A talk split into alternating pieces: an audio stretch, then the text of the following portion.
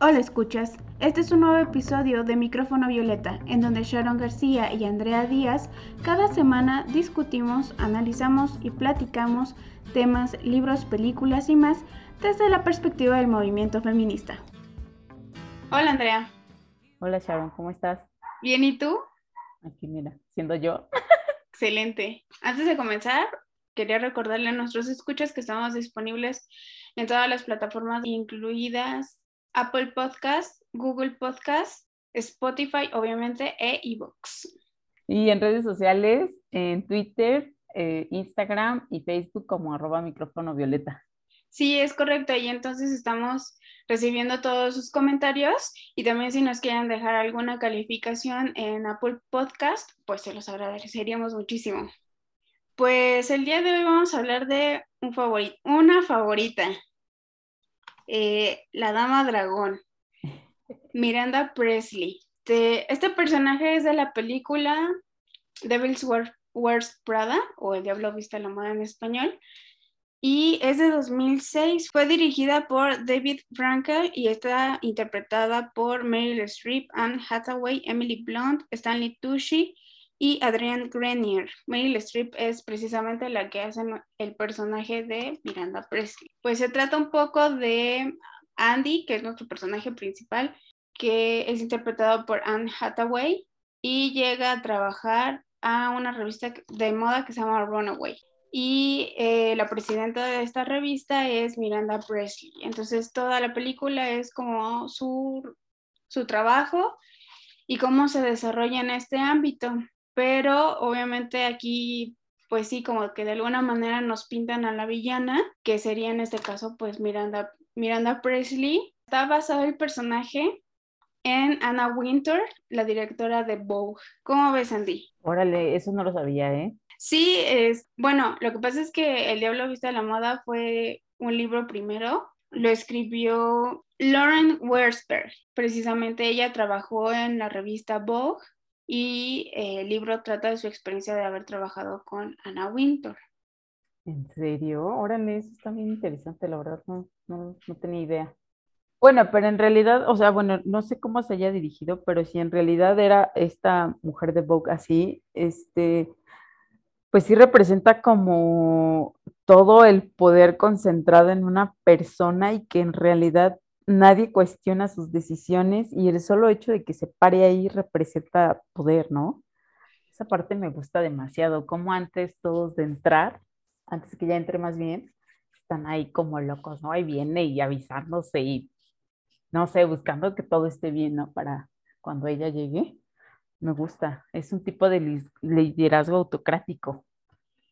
Sí, de hecho, yo creo que uno de los fuertes del personaje es precisamente cómo, cómo plantea el perfeccionismo que ella quiere para el resto de sus empleados, ¿no? Ella está en una búsqueda constante de excelencia y trata de transmitir esa búsqueda al resto de sus, de sus subordinados y espera que el resto de la gente esté a su nivel. Porque yo, yo siento que no es como, como tiranía, sino más bien ella está elevando el nivel de los demás. Y digo, lo vemos desde el principio con el caso de, o no sé tú qué piensas, pero lo podemos ver desde el principio con el caso de la misma Andrea. Andy llega ahí a, su entrevista sin estar nada preparada. O sea, no, no, sé a ti, pero yo cuando empecé con mis entrevistas laborales, lo primero que me dijeron fue, eh, tienes que conocer la empresa a la que vas a ir, ¿no? O sea, investiga un poco acerca de la empresa, investiga si puedes eh, un poco acerca de con quién te vas a presentar para la entrevista, etcétera. Es como que consejos, consejo uno que te dan para cualquier entrevista. Y, y, Andy no fue preparada, o sea, le valió totalmente un cacahuate su entrevista, o sea, realmente ya no iba preparada.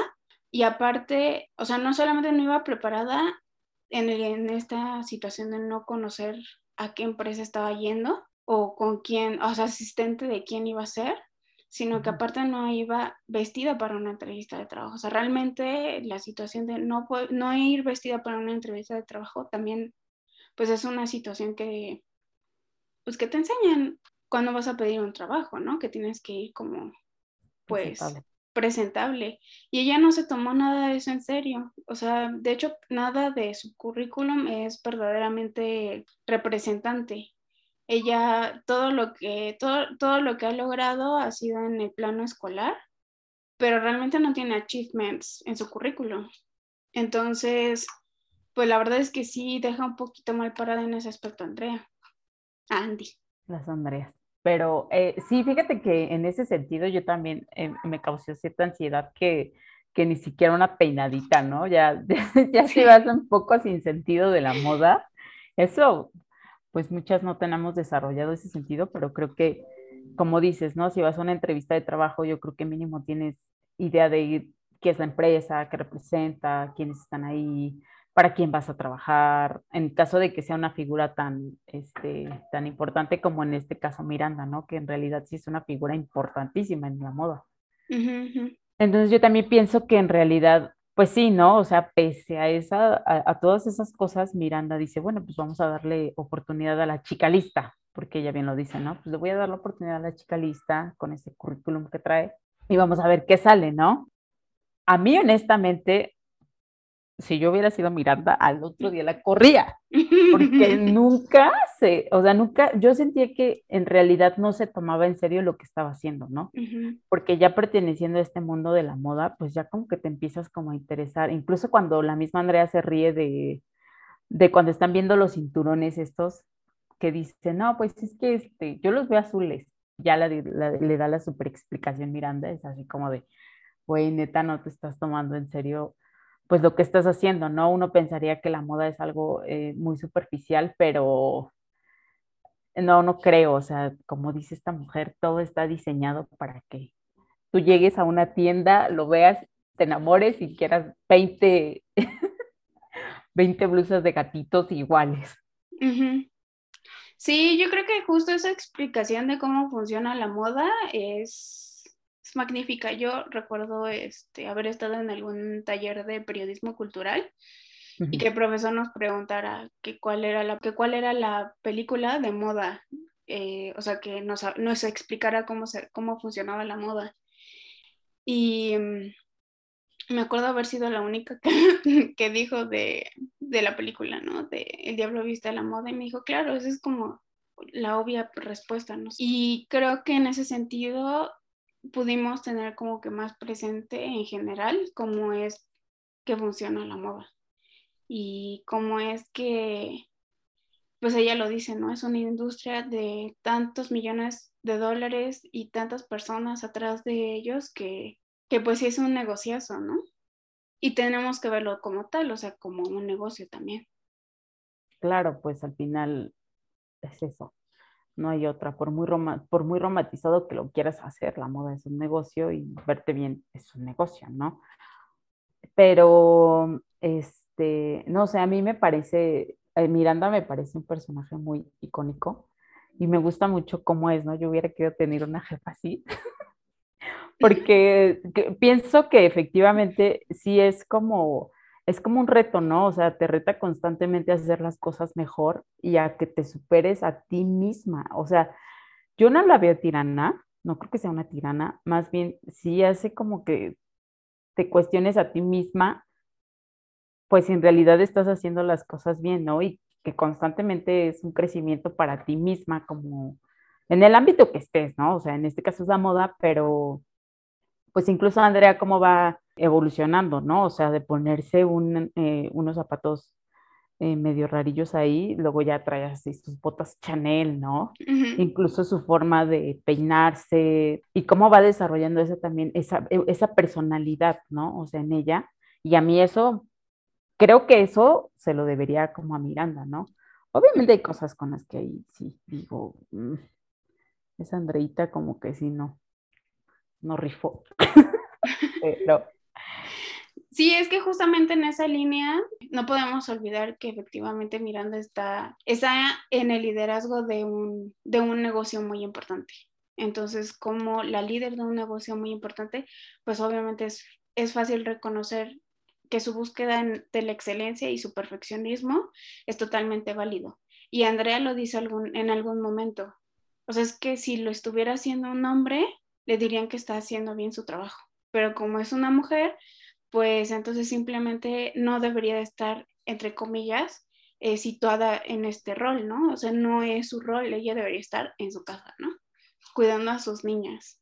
Sí. Eh, entonces, sí, por ese aspecto, o sea, sí están como estas dos maneras otra vez de validar lo que es un puesto para una mujer y lo que es el mismo puesto para un hombre. Y sí, yo también estoy de acuerdo totalmente contigo.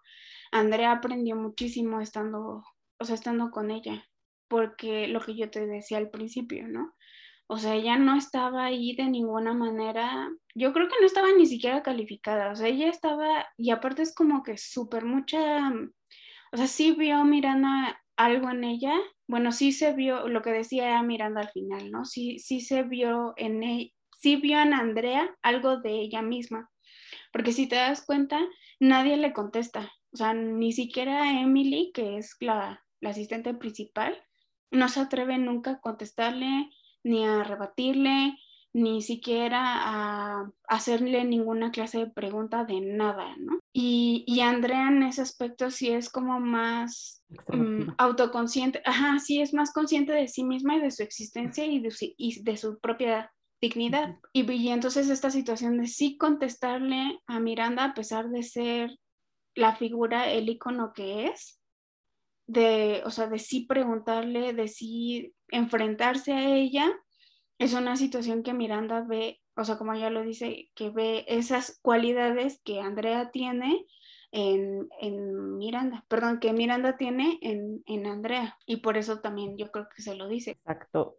Sí, creo que en, ese sentido, sí. Incluso, sabes, creo que también la forma en, cómo también e, ella se empieza a desarrollar como con sus su círculo también cambia mucho, ¿no? Porque yo la percibía como débil, pero a partir de que empieza a estar con Miranda, como que pues ya se toma también las cosas más en serio, ¿no? Y a ella misma más en serio, incluso a su noviecito este, que la verdad es que me cae muy mal. Yo creo que él es, sí, o sea, leí como varios artículos antes de, de empezar a grabar y en algunos de los artículos decía, el verdadero villano es el novio. Y sí, estoy de acuerdo, el verdadero villano de la película es el novio. O sea, él, y esa situación del final de decirle, la verdad es que tuviste tú la razón en todo, creo que no, o sea, él no tenía la razón en todo, porque él, o sea, realmente como que nunca la apoyó en, en la... De, no es tan fácil, y menos para las mujeres, tomar una decisión de carrera así. O sea, ella sí se dio cuenta que estaba en una empresa que era súper importante y se, lo, y se lo dijo a todo el mundo. Se lo dijo a su papá, se lo dijo al novio, se lo, se lo dijo a la amiga. O sea, yo estoy consciente de que este trabajo me, me va a abrir las puertas que yo necesito. Por eso, obviamente, necesito destacar aquí. Y nadie más está o sea, entendió esa parte de lo que ella estaba viendo en el, en el puesto en el que estaba. Sí, ¿no? En todo lo que le estaba rodeando en ese momento y en lo que implicaba estar ahí con esa señora. Bueno, y lo, y lo, ajá, y lo que le estaba costando a ella. O sea, porque al final, cuando ya se puso las pilas y estar un paso adelante, pues le costó, o sea, le costó darse cuenta de que si realmente quería, quería ese trabajo, o sea, si realmente quería que Miranda le abriera las puertas que ella necesitaba para, para escribir, fuera de Runway, y que esa era la opción, pues entonces sí tenía que aplicarse. O sea, porque hasta donde va con Nigel y le dice, es que no sé qué estoy haciendo, y que le dice, ay, pobrecita, ¿qué quieres? Pues así como y él le dice, no, pues sí, o realmente no estás intentando, mejor renuncia pero Nayel sí se lo dice como de la otra parte, ¿no? Así como de aquí la culpa es tuya porque tú no estás intentándolo. Y en el caso del novio es, no, es así como de, no, ni siquiera lo intentes porque no estás funcionando y esto te está comiendo a ti la vida, ¿no? Entonces sí es como de, este, eh, no. Claro, o sea, obviamente a lo mejor cuando vi la película las primeras dos veces yo no entendí esa parte, pero conforme también yo he ido teniendo como más perspectiva de género, me doy cuenta que sí, efectivamente lo que hizo Nate no fue lo adecuado. No, a mí ese tipo me parecía nefasto. Aparte, no sé, a mí me molestaba mucho que te, o sea, yo sí pensaba que esta, pues esta morra no se estaba esforzando, ¿no? Porque si perteneces ya a esta industria de la moda, ¿qué haces? O sea, pues te aplicas, ¿no? Si estás viendo que todas van a la moda, pues ya te empiezas medio a arreglar, pero ella en realidad ni siquiera lo intentaba, ¿no? O sea, ella seguía en, sobre su misma línea de, no, pues es que yo me he visto así, aferrada a lo que ella era, siendo que estás dentro de ya un ramo súper importante y en donde sí tienes que verte diferente y en donde pues tu presencia es eh, importante, ¿no? Cómo te miran los demás. Y sí, no, ese tipo sí me parecía un ridículo. Aparte terminó con ella, creo, ¿no? Creo que terminó. Sí, termina con ella justo antes de la semana de París, pero pues al final cuando ella regresa y, renuncia, pues sí va y habla con él, ¿no? Y fíjate, incluso al final él le dice que tiene un nuevo trabajo en Boston y que por qué no se van juntos, ¿no? O sea, nunca le importó su, si ella quería otra cosa, ¿no? Si ella estaba tomando otro tipo de decisiones y le está diciendo, ¿no? Em, no, es que yo tengo una entrevista de trabajo y le decía, ah, pues tendríamos que hablarlo así como de, o sea, no, yo, Nate, no voy a dejar atrás mi sueño porque me voy a ir a Boston y esto, y esto es una situación de así, si quieres, ¿no? Si quieres seguir conmigo, te vas a tener que ir a Boston conmigo, ¿no? O sea, yo sí lo tomé como por ese lado. Y la verdad es que es la misma situación que pasa con los esposos de Miranda. O sea, los el esposo de Miranda, pues se lo dice, ¿no? Así como de todo el mundo está pensando, aquí estoy yo por estúpido esperándote, porque no están dispuestos a ser ellos los que tengan que acoplarse a ellas en estos dos roles masculinos, ¿no? En, el caso del esposo de, Miranda y en el caso de Nate. Sí, es, es bastante como, es muy de, de, las mujeres tener que estar esperando, ¿no? Ay, lo espero, ay, ahorita llega, ay, ya no llegó, y te va a estar triste, ¿no? Pero para ellos es imposible, ¿no? La aceptación de, de decir, no, pues es que ella representa algo y representa algo más grande que yo, ¿no? Yo creo que eso también es, un, es algo muy difícil construir una relación con una persona cuando tú como mujer estás haciendo más cosas y sobresales más que tu pareja. Yo creo que en realidad ese tipo de relaciones sí son muy difíciles para nosotras como mujeres y enfrentarte a esto, ¿no? Que el, el chico se sienta por muy debajo de ti, creo que son de las relaciones más difíciles porque pues tú como mujer y se ven Miranda claramente, no vas a dejar, pero por nada del mundo, lo que has construido, porque finalmente es algo que te ha costado, has algo que has llorado, que has sufrido, gente que va contigo en ese camino y que está ahí y no piensa abandonarte. Entonces, sí son muy complicadas esas relaciones.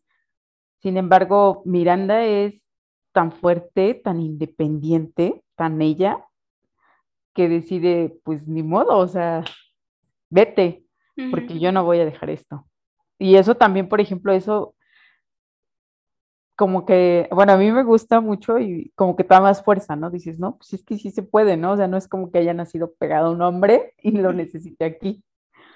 Fíjate que en ese sentido justo también hay un paralelismo también con la propia Andrea y Miranda, porque cuando ella le dice es que yo veo muchas cosas en ti y que ella le dice es que yo no soy como tú, y le dices, pero, pero sí ya lo hiciste, ¿no? Se lo hiciste a Emily. Y ella se da la media vuelta y la deja ahí. Ese también es un paralelismo muy importante porque es justo lo que Miranda está haciendo. O sea, es que Andrea tomó la misma decisión de decir, yo no voy a estar detrás de ti, porque yo voy a hacer mi propio camino. Y entonces también es eso un paralelismo muy, o sea, que yo veo muy claramente entre la propia Andrea y Miranda. Ajá, sí, sí eso, es, correcto. Ella también va a empezar a trazar su camino, ¿no? Sobre lo que ella quiere y sobre lo que le gusta. Porque es claro que, bueno, yo fíjate que ya la veía feliz, sentía como que ya estaba más feliz, como que el ambiente sí la había jalado, se sentía ya como más identificada, más a gusto, pero pues finalmente ahí en esa parte que dices, pues sí dice, no, sabes que yo quiero ser escritora, entre contigo para esto y pues tampoco voy a abandonar, mi sueño por seguirte a ti. Es correcto. Sí. sí. Ay, oye, una cosa que te iba a decir es que Miranda viene la palabra mirandus, que en latín quiere decir maravilloso y digno de admiración. Uh, O sea que también, o sea, como que tampoco dejaron muy al azar el, nombre, de Miranda, ¿no? Entonces sí, justo viene por esa parte. Y ella sí, efectivamente, creo que es maravillosa. Pues fíjate que a mí, a mí sí me gusta mucho el personaje, ¿no? En realidad creo que este representa todo lo que me gustaría hacer. o sea, no, no, obviamente en el, en el nivel en el que te encuentras, ¿no? Y con algunas características de ella. Eh, esa forma que tiene como de, por ejemplo, a mí me causa muchísimo, me gusta, me causa mucha admiración el hecho de que pues está así divorciándose, está con el corazón roto, destrozada, pero sigue, ¿no? O sea, dice, este, siéntate y vamos a seguir viendo las listas de invitados.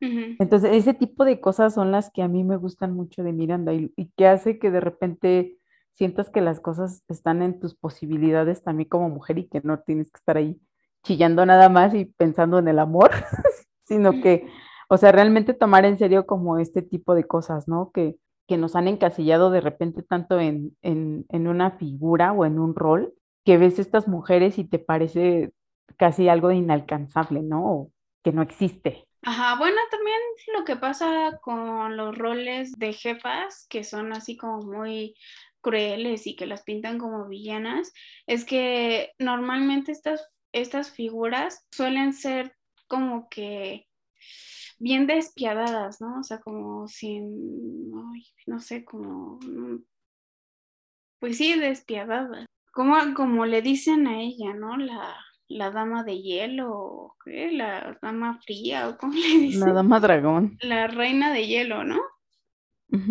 Este también. O sea, estas, estas figuras, o sea, como que luego nos las pintan, porque digo antes de, de Miranda, a lo mejor o sea, yo como millennial no tengo otras figuras que yo recuerde de haber tenido esta, estos iconos de mujeres jefas que tuvieran un puesto de autoridad como el de Miranda, ¿no? Tan importante y tan influyente. Y después de ella sí como que empecé a divisar algunos otros roles, pero casi siempre los, los pintan como bien, bien despiadadas y sí, casi siempre las villanas. Y también lo vi, por ejemplo, en, la, en el programa de Mad Men, cuando esta Peggy empieza ya a tomar el rol de, publicista y que ella se cuestiona a sí misma, ¿no? Si realmente se estaba comportando como un hombre y su compañera de trabajo le dice, es que creo que sí tienes que hacerlo un poquito, ¿no? O sea, porque si no, no te ganas como el respeto de tus colegas varones pero la situación es que hay veces que se les va de las manos. Digo, yo a Miranda, obviamente por este lado de decir, ok, eres una persona, eres una mujer de poder y lo representas muy bien, pero además tus subordinados aprenden de ti. Creo que esta situación está excelente. Yo, lo malo es cuando los subordinados no aprenden nada de ti. O sea, yo tenía una jefa en mi, bueno, yo trabajé en un banco mucho tiempo, mi, última jefa fue mujer. Y de esta señora yo no aprendí nada. O sea, ella sí entra en el prototipo de Beach Boss, pero en el mal sentido. O sea, realmente yo no aprendí nada de ella y fue, un, fue la razón más importante por la cual renuncié a ese trabajo. O sea, yo no aprendí nada de ella, ella no me estaba impulsando para otros puestos o sea, mi primera jefa en el banco, ella, por ejemplo, sí me, no solamente me enseñó mucho y esperaba mucho de mí y me lo dijo, ¿no? Sino que aparte me impulsó a otros puestos. Pero la última jefa que tuve, ella no solamente no me impulsaba a otros puestos de trabajo, sino que me jalaba, o sea, me jalaba para quedarme yo ahí. Un día, así por darte un ejemplo, un día fui a trabajar sin maquillarme porque pues no todos los días te levantas con ganas de maquillarte. Y ella agarró su estuche de cosméticos y me encerró en el baño y me dijo que no saliera hasta que estuviera maquillada y presentable. Oh my gosh. Entonces sí, yo, yo siento que hay muchas mujeres que por estar en un puesto de autoridad piensan que tienen que ser unas despiadadas. Ajá, sí, unas despiadadas, pero, o sea, solamente por el, o sea, por serlo, no porque te quieran enseñar, no porque te quieran impulsar. Y por ejemplo, en este caso, obviamente, Miranda no es eso, porque al final le dice, ¿no? le manda este el mensaje al que le va a hacer la entrevista a Andy, ¿no? Y le dice que sería un idiota si no la... Si no la contrata. Si no la contrata. Y por ejemplo, yo no creo que esta señora, que fue mi, jefa en, el banco, os haya hecho esa situación. Porque, o sea, no solamente no aprendí nada de ella, me la pasé muy mal, era, era una bitch, totalmente. Entonces, sí, ¿no? De estas donde te da ansiedad. Ajá, sí, sí, sí. Entonces, sí, por ese lado, pues sí, obviamente, tener una beach boss está bien siempre y cuando aprendas cosas de ella, ¿no? Como en el caso de, de todo lo que Andy aprendió de Miranda. Sí, pues es que también ser una jefa que represente lo que Miranda, pues está cabrón. Yo también tuve una jefa mujer que era canija, bien canija. El asunto con ella más bien era que ella me quería retener, ¿no? O sea, no quería que me moviera de donde estaba, o sea, ella quería que estuviera mucho tiempo ahí con ella, pero yo sí le aprendí muchas cosas, ¿no? O sea, hubo momentos en que la pasé bastante mal porque no teníamos un entendimiento claro o ella era muy olvidadiza, ¿no? Finalmente yo era su asistente, ella era una directora y pues yo tenía que estar como, oye, tienes que hacer esto, no se te olvide hacer esto. Y se le olvidaba y era así, ¿por qué no me recordaste? Y yo, pues es que sí te dije. Y ella así como de, no. Y yo así de, está en tu agenda. Pero, por ejemplo, pese a esas situaciones, eh, situaciones que a mí me parecían ya muy incómodas, o sea, ya quería como que yo me quedara ahí, ¿no? Porque finalmente hacíamos un buen equipo porque yo sí aprendí muchas cosas de ella, pero ya no quería estar ahí, ¿no? Ya era como, no, yo quiero otra cosa, necesito salir de aquí y hacer otras cosas, conocer otras cosas. Y como dices, ¿no? Ella en ningún momento eh, ya me detuvo, ¿no? Ya fue así de, está bien, vas, vuela. Pero finalmente sí tienen como de repente sus, eh, sus errores, ¿no? Te hacen sentir como con la ansiedad. Sí, yo creo que justo una de las situaciones que tienen las mujeres que alcanzan puestos importantes, o sea, puestos directivos o, o cosas más importantes, es que sí, por un lado, sienten que tienen la presión de que, o sea, no solamente la situación de que, bueno, ya me gané el puesto, yo estoy aquí, tengo que defender mi puesto, ¿no?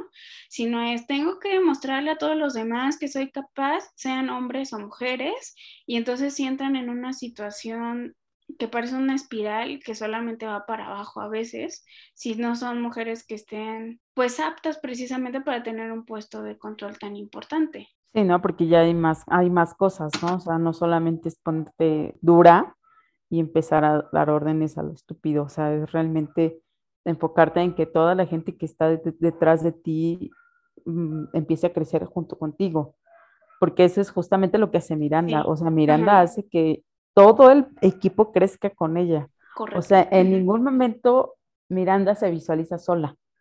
Incluso ya cuando le dice al tipo este de de cuando creo que le va a quitar la dirección, no sé, este, todo este equipo se va conmigo y me van a seguir a donde yo me vaya. ¿Por qué? Pues porque crecieron con ella, la escuela es de ella y esto es justamente pues todo lo que representa Miranda, ¿sí? O sea, no solo es la tirana, o sea, hace que su gente crezca con ella, todos crecieron con ella. Y eso es algo que es muy admirable, pese a que tú la ves y es como de, ay, si yo estuviera en la situación de Andrea estaría muy ansiosa. Sí, no, justamente yo creo que es una de las partes muy importantes que tiene la personalidad de Miranda y es eso lo que tú dices, o sea, sí, sí levanta el resto del equipo, o sea, sí espera que los demás estén a su altura. Y digo, lo vimos en la escena esta de que están todos este, viendo la, la, nueva la nueva revista, ¿no? Y que dicen, no, es que las fotos esas que tomaste, la verdad es que no me parecen maravillosas, ¿no? Y dice, ah, este, aperlado, ay no, aperlado no, lo hicimos hace dos años. Y cuando le dicen a él, creo que esas fotos las debería de tomar María Testino en tal lugar, y ella dice, correcto, o sea, eso es lo que yo quiero, qué bueno que alguien vino a trabajar, ¿no? O sea, y hace que los demás también levanten sus expectativas de lo que, de lo que es ejecutar su trabajo, pero no lo hizo como de, o sea, no no los encerró en un baño esperar a que hiciera mejor la chamba, ¿ves? Es, sí, yo creo que en muchos aspectos precisamente eso es lo que ella está haciendo bien. Sí, o sea, representa mucho más que la tiranía. el enfoque está mal visto justamente por esta cosa que dice Andrea, ¿no? De, como ya lo habías mencionado, si ella fuera hombre, estaría haciendo bien su trabajo. Entonces lo ves en una mujer y es como de no, cabrona, es re maldita. Es esa, es este, ¿qué, ¿qué, dijo el chavo este? Es una, una sádica. Ah, sí, el güero, ¿no? Ajá, le dice, ¿no? Que es una sádica. ¿La estás defendiendo? Pues Ajá. estúpido. Sí, porque pues al final Andrea también se da cuenta que Miranda no es mala. O sea, en realidad siempre quiso que ella avanzara con ella solo que pues aquí sus caminos son distintos. Una estaba con la moda y la otra pues quería ser escritora, entonces no había manera de conciliar eso. Pero fuera de ahí, Andrea se dio cuenta que efectivamente Miranda pues te generaba como la voluntad de hacer las cosas y hacerlas bien y estar, intentar estar a su nivel. Porque pues Andrea ya cuando hacía bien las cosas o ya estaba un paso adelante, ¿cómo se sentía ella, no? ¿Cómo se le veía así que, así como de, ah, ya lo hice, o sea, y ese tipo de cosas, pues a ti como persona y como un trabajador, pues te generan muchísima satisfacción, ¿no? Porque sabes que estás haciendo las cosas bien y que ya no hay ni siquiera un pero, ¿no? Que ya es como, ah, ok. Entonces, ese tipo de cosas, pues a ti mismo te van como impulsando a hacer mejor las cosas, a, no sé, si estabas triste en ese momento, eso te moraliza muy cabrón. Y aparte porque también a lo largo de la película tú mismo como espectador te vas dando cuenta que, o sea, Miranda está ahí porque realmente se lo ganó. O sea, porque sí es capaz, porque tiene todas las habilidades, porque tiene todo el conocimiento y se nota. Y por eso ella misma puede pedirle eso a los demás, porque ella sabe cómo funciona su, su, su, negocio. Exactamente. Otra cosa también de que quería como que habláramos es de sí de su apariencia. O sea, esta situación de, yo no recuerdo antes de Miranda Presley ningún, ninguna figura femenina de autoridad con el cabello blanco. ¿Tú recuerdas alguno? No, a nadie. Y como esta situación de eh, ella, ese personaje, bueno, esa esa característica del personaje de Miranda está tomado de la, de la modelo Carmen de Lorefiche. Ella es una modelo que aún a los 82 años de edad sigue modelando. Entonces, se basaron en, el, en esta modelo para hacer la personalidad física de, de Miranda Presley. Y un poquito mm. también en Cruella de Vil. No, pero es que también es eh, el, cabello, es que toda la estructura de su, de su personalidad, el cabello, cómo viste, impone poder, impone el solo hecho de que se plante allí y, la ves y es como un destello de este, elegancia, de extravagancia también, a veces se ve extravagante. A mí en general me gusta muchísimo como su porte, su fuerza, la vitalidad que te transmite. Como que yo creo que siento que ellos, bueno, las personas que hicieron la película también pensaron como en esas cosas, ¿no? De todo, de todo esto que te transmite, incluso ya tú pensando en que un día vas a tener canas y dices, no, pero ya ves algo así y es como, ay, Dios mío, quiero tener canas y el cabello corto. Sí, porque aparte cumple con un doble estándar, ¿no? un hombre que se deja las canas, pues es un hombre viejo y sabio, porque la sabiduría viene con la edad. Pero si una mujer se deja las canas, pues solamente es vieja, ¿no? La sabiduría no viene con, eh, con, con esa apariencia del lado de la mujer y entonces, como por eso la mayoría de las veces las mujeres siguen gastando fortunas y fortunas de dinero en teñirse el cabello, ¿no? Para que no se les vea, pues no se les vea lo canoso. Entonces sí que va como por esa parte de la, del doble discurso, ¿no? Para, para un hombre está bien envejecer, para una mujer no. Y en el caso de Miranda, es súper, o sea, es como eso, eh, eh, em, esa parte de su imagen te da justamente, o sea, lo, lo que hace justamente Miranda es en ese aspecto de no teñirse el cabello es que sí se le está viendo la sabiduría de que viene precisamente con la edad. Sí, no, no que solo representa vejez y este, degradación del cuerpo, sino que hay más cosas que vienen con la edad, ¿no? La sabiduría, la madurez. Sí, y yo creo que sí, justo también como por esa parte, es, es por eso es, yo creo que tan importante el icono que, que, ha, que ha permeado que el personaje de Miranda Presley siga vigente hasta nuestros días. Porque hay películas, digo, esto es de 2006, tampoco es tan vieja la película, pero sí hay películas que como nada más son una puntualidad de su, de su época, ¿no? De su, del momento en el que salieron y después se van perdiendo. Y yo creo que en este caso, eh, El Diablo Vista en la Moda, siguen pasando los años y seguimos encontrándole cosas. Sí, claro, o sea, es como ya cuando analizas lo que está pasando y cómo se vive, eh, siempre vas a encontrar algo nuevo. Incluso en la misma personalidad de Miranda o en cómo Andrea se dirige a su círculo social o y cómo su círculo social se, se dirige a Andrea. Y son cosas que de repente cuando vuelves a ver si es como de, ay, mira, pues este güey siempre es el malo, ¿no?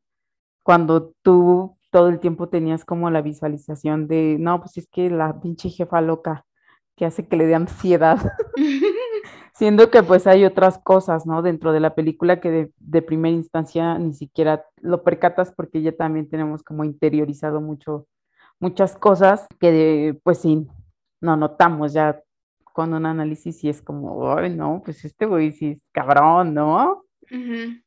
Diciendo que se ve ahí todo tiernito y tontito. Ajá, bueno, tontito sí está. ah, fíjate, pues una de las cosas también que quería comentarte es que, no sé si notaste, pero cuando justo le estoy diciendo, ¿no? Otra decepción, otro señor Presley que se va, ¿no? Algo así le dice. Ajá. Entonces a mí me pareció como muy extraño porque es en la cultura estadounidense y bueno, en todas las culturas, pero sobre todo vigente todavía en Estados Unidos está que, cuando te casas, la mujer es la que toma el apellido del, del esposo, ¿no? Y aquí es, ella hace como mucho la connotación de que es o el señor Presley, ¿no? Ella, ella no está tomando el apellido de él, sino el del de ella. Sí. Y entonces investigué si han existido eh, otros hombres que han tomado el apellido de la mujer. Por ejemplo, en el caso de la condesa Bathory, la condesa sangrienta, cuando ah, se, casó, el, el esposo estaba en un rango social más bajo, entonces él fue el que tomó el apellido de la condesa, eh, de, la, de la familia Bathory. Bueno, yo no sabía. Pues fíjate que actualmente, nosotros, bueno, ya puedes hacer un juicio para cambiar tus apellidos. Incluso ya ahora que vas a, registrarte, bueno, si tuvieras un hijo, puedes poner primero tu apellido y luego ya el de el papá. O sea, ya no es como antes que era a, fuerza del papá, no, ni más. Ahora puedes poner el, tu apellido eh, como mujer primero y después el del hombre. O sea, eso ya, ya, ya no, ya pasó de moda.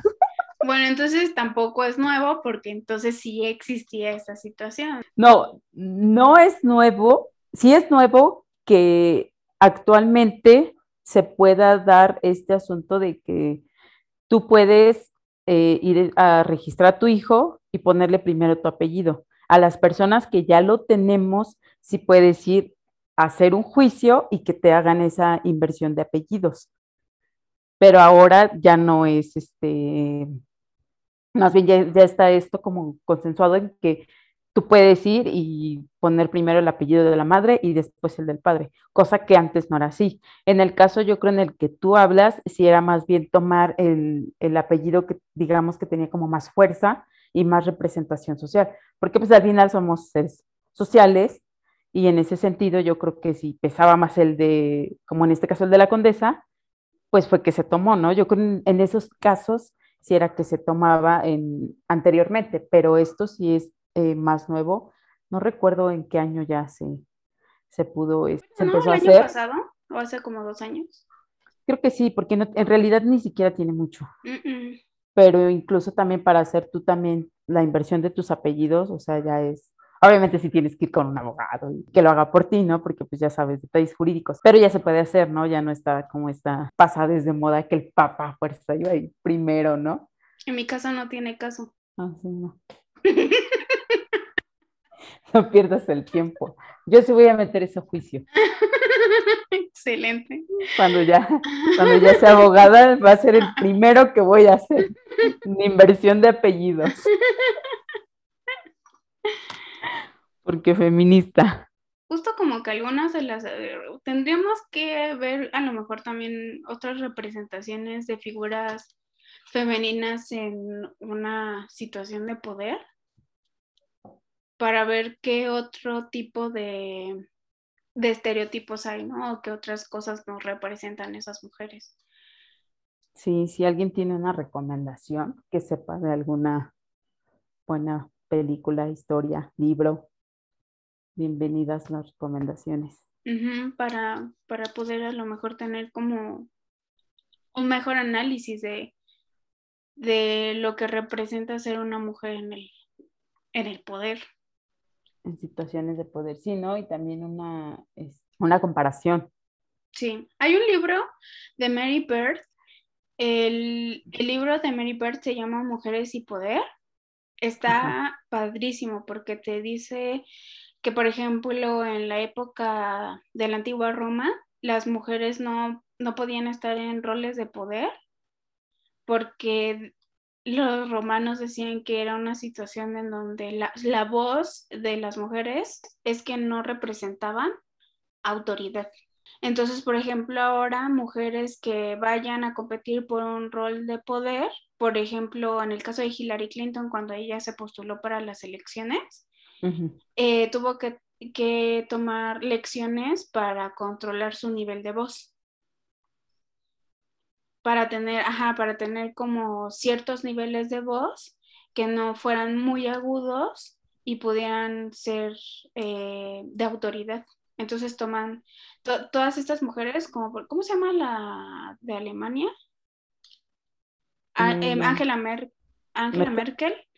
También este bueno, Mary Bird pone en su libro que también ella tuvo que tomar como clases de dicción para poder tener como un mejor discurso y que su nivel de voz nunca cambiara, eh, o sea, muy, para muy agudo, para seguir manteniendo el hecho de que su voz fuera una situación de poder. O sea, las mujeres también cuando van a tener como una posición, sí tienen que tomar como más medidas. Digo, en el caso de los políticos es un poquito más parejo, ¿no? Tanto hombres como para mujeres y les dan clases de cómo tienes que caminar. Bueno, parece que en México no, pero en Estados Unidos y en Europa que se toman estas cosas de salir como imagen más en serio, sí lo hacen, ¿no? O sea, que, que solamente tengas trajes de colores oscuros, azules, negros, grises oscuros, porque eso da cierto nivel de autoridad es una imagen de autoridad y todo el tiempo esta imagen de autoridad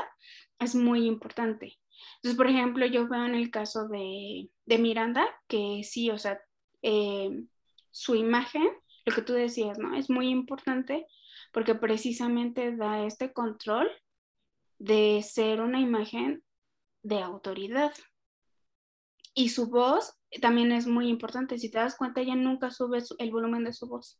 Nunca porque cuando ella no sube el volumen de su voz, la gente que está al lado de ella está obligada a acercársele más y entonces ella sube su posición de autoridad dominando a los demás. haciendo que los demás se tengan que acercar a ella. Oh. Ese libro de, de Mujeres y Poder, de May Bird, es buenísimo. Es, es casi un panfleto este, feminista. O sea, porque sí te dice que todas las cosas por las cuales en la antigua Roma las mujeres no podían tener una, autoridad, una autoridad, una posición de autoridad. Y, por ejemplo, dicen que, la, o sea, que las mujeres no estaban autorizadas para dar discursos o que el hecho de que se subieran, o sea, que tú te subas a un, a un escenario, eso ya también te está dando autoridad. Y entonces para todas esas cosas habían, que, habían educado a los hombres, ¿no? Para tener este tipo de voz, este tipo de imagen. Entonces, a las mujeres apenas ahora, o sea, digamos desde los años 40, 50 más o menos, se nos está educando en ese tipo de posiciones, porque sí, evidentemente hay como que cosas que los hombres saben o incluso, más bien el mundo sabe, pero es una situación que no identificas, pero tienes como en tu imaginario colectivo. Sí, como que, pues sí, o sea, los colores oscuros o las situaciones de las voces de autoridad, pues sabes que vienen de, de estos personajes, ¿no? Sí, ¿no? Son cosas que ni siquiera te imaginas de repente. Y que son muy importantes y nos ayudan a también nosotros darnos cuenta de qué es lo que esas figuras no, nos quieren transmitir, ¿no? O sea, el hecho de que todo el tiempo se pare bien. Por ejemplo, en el caso de Hillary Clinton, o sea, le, educaron cuando ella fue candidata a, la presidencia de Estados Unidos. O sea, tu tacón no puede exceder tanto. No puedes usar este tipo de tacones. Tienes que usar este otro tipo que es más, más cuadrado, más chato, más bajito. Este tipo de colores sí, este tipo de colores no. Hay una portada de una revista en donde ella sale toda vestida de rosa es como un rosa muy, muy llamativo, pero también fue hecho centímetro a centímetro, pensada en que estaba representando ella una figura de autoridad, pero al mismo tiempo una, una figura femenina de empoderamiento, que suele venir como muy como junto con pegado, ¿no? La palabra empoderamiento con, con esas situaciones de, de las imágenes públicas en mujeres que van a ser candidatas. Y que, por ejemplo, también en el caso de Angela Merkel, pues también se lo toma muy en serio, ¿no? Es como que este tipo de blusas, ¿no? Y lo vemos también ahora con Kamala Harris, ¿no? Este tipo de trajes sastres, este tipo de vestido. Y de hecho en el libro también de Becoming, de Obama. Michelle Obama, habla de eso, de que a ella de pronto le empezaron a, o sea, ella se quería vestir como, pues ella se vestía cuando se había casado con... Barack. Con Barack, ajá. Entonces ella se quería seguir vistiendo igual y de pronto se dio cuenta de que la gente, o sea, los medios de comunicación la criticaban por su vestimenta. Entonces tuvo que contratar a un equipo para que constantemente le estuviera ayudando a elegir pues mejor sus prendas. Y ella, y ella en el libro dice que sí estaba un poco como abrumada por la situación porque ella, o sea, ella nunca, nunca quiso ser primera dama. Pero sí, esta situación de de pronto ser una imagen de poder, entre comillas, femenino, sí, sí la rebasó. Hubo un momento en el que la rebasó y tuvieron que enseñarle a armar un discurso, a cómo hablar, a cómo tomar ciertas posturas, que el lenguaje corporal es muy importante, que no podía cruzar los brazos, ¿no? O sea, ciertos colores no son buenos para, o sea, ciertos colores no son buenos para cierto tipo de eventos. Todas esas situaciones que de pronto no te puedes imaginar, pero que son súper importantes, sobre todo cuando, cuando estás en una posición así. Digo, a lo mejor en Estados Unidos y en parte de Europa se lo toman más en serio, porque yo no veo que México se tomen en serio esas cosas. no, menos yo. Pero que sí, subconscientemente podemos atrapar muchísimo más cosas que lo que hacemos de manera consciente. Sí, claro. Bueno, en la Facultad de Derecho sí se lo toman en serio, porque en el primer semestre ya todos van de traje, menos yo. que que yo también en administración me acuerdo que como por tercer cuarto semestre una maestra nos dijo que si nos que si queríamos ser tomados en serio, pues teníamos que ir vestidos en serio. Pero mira, la situación aquí en México también es que, o sea, cuando te dicen esto de tienes que vestirte no para el puesto que tienes, sino para el que quieres, es bien complicado. O sea, yo eh, andando en transporte público, andar en tacones, me parece una situación muy incómoda. O sea, el que, porque te dicen también, ¿no? O de alguna manera, esta representación de la mujer en el poder, o sea, y tú lo ves con Miranda, es, es falda y es vestido, y pocas veces son, es traje sastre, ¿no? Y no sé si sepan, pero el nivel de, de, violencia y de acoso sexual ha subido muchísimo en los últimos dos años en la Ciudad de México. Entonces, vestirte de falda muy, te pone en una situación muy riesgosa en la ciudad. Y sobre todo si estás en transporte público. Entonces, esta situación de vestirte para el puesto que, que quieres y no el que tienes, creo que que no siempre aplica, ¿no? O sea, no es una situación que, se pueda tomar tan al pie de la letra en una ciudad como la que vivimos. Sí, no, es, más complicado. Ay, a mí me encantaría, sí, obvio, me encantaría vestirme como Andy cuando aprende de moda, ¿no? Claro. Sueño dorado, claro que sí, pero... Yo quiero traer mis ombligueras. Y yo, yo por ejemplo, le, le he comentado a mi papá que tiene años que no me pongo un escote, años. O sea, me parece una situación de, exposición que no, me, que no me gusta ponerme a mí misma. Y está muy bien que otras mujeres digan, ah, sí, mi cuerpo, mis decisiones, y si quiero minifalda, digo, está muy bien si estás dispuesta a asumir que hay consecuencias. En mi caso, ya a mí no me gustan esas consecuencias, no me gusta que me vuelten a ver. Incluso vistiéndome como Gloria Steiner, o sea, pantalón de mezclilla y blusa negra, aún así luego hay cada patán en el, en el transporte público.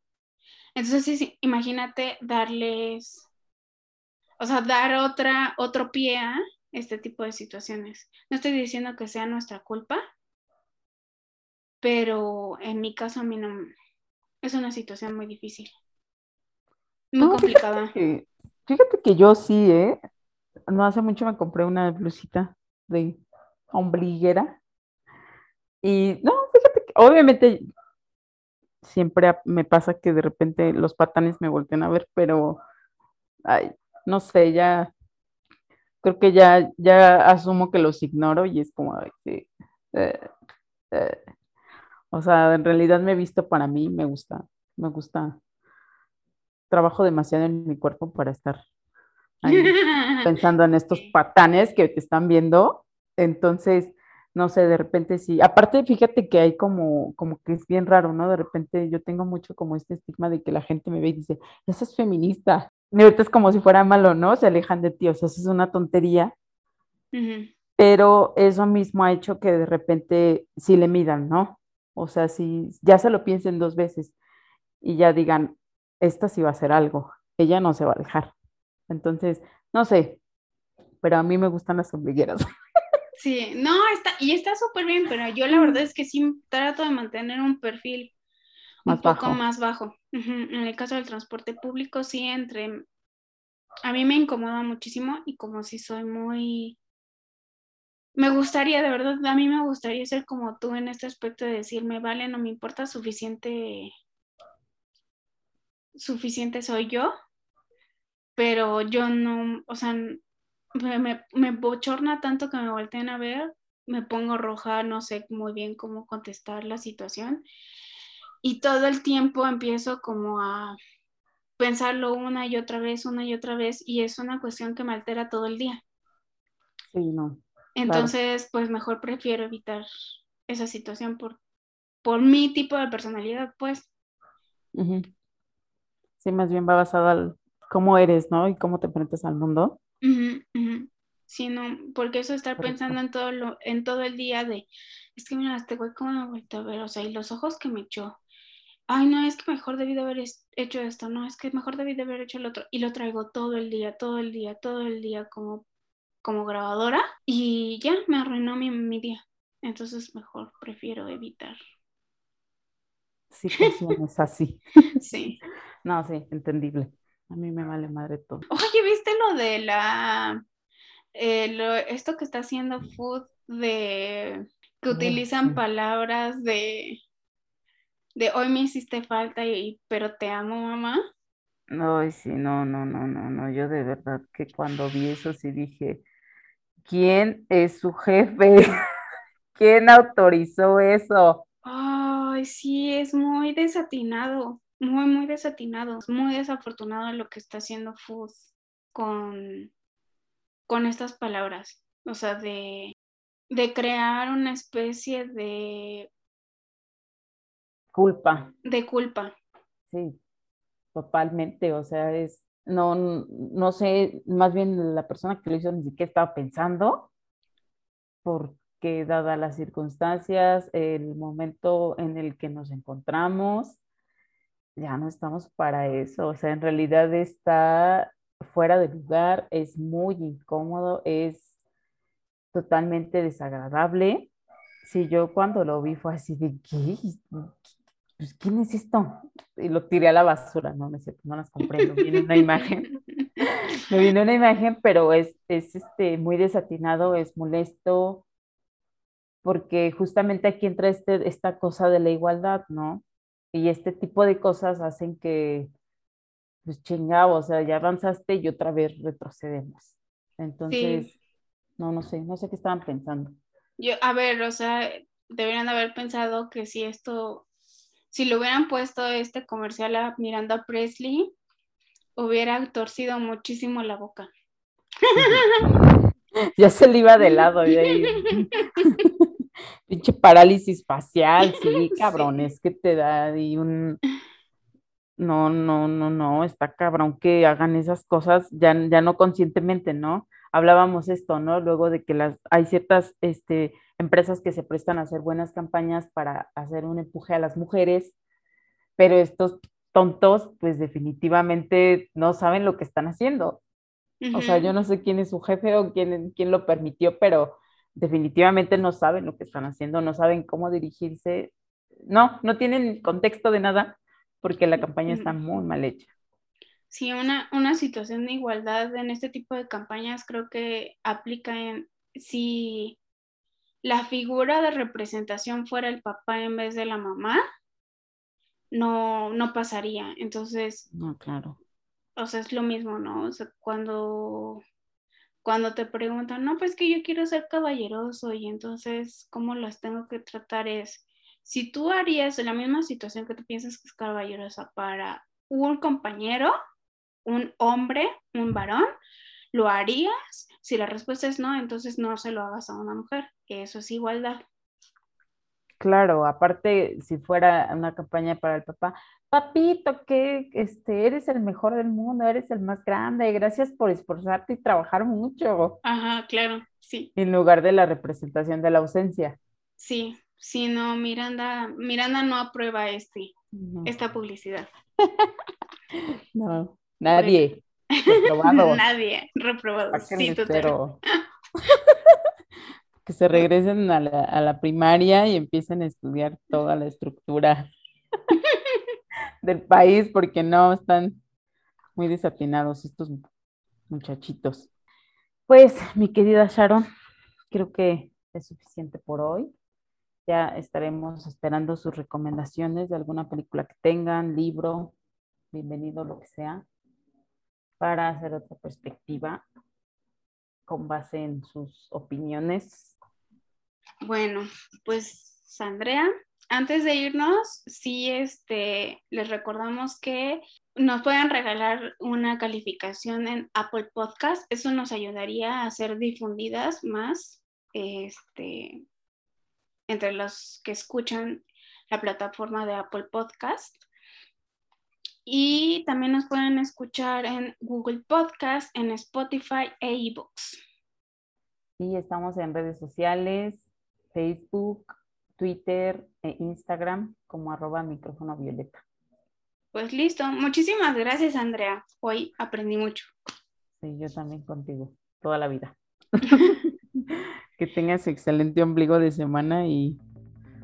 Nos vemos en la próxima. Yay. Bye. bye.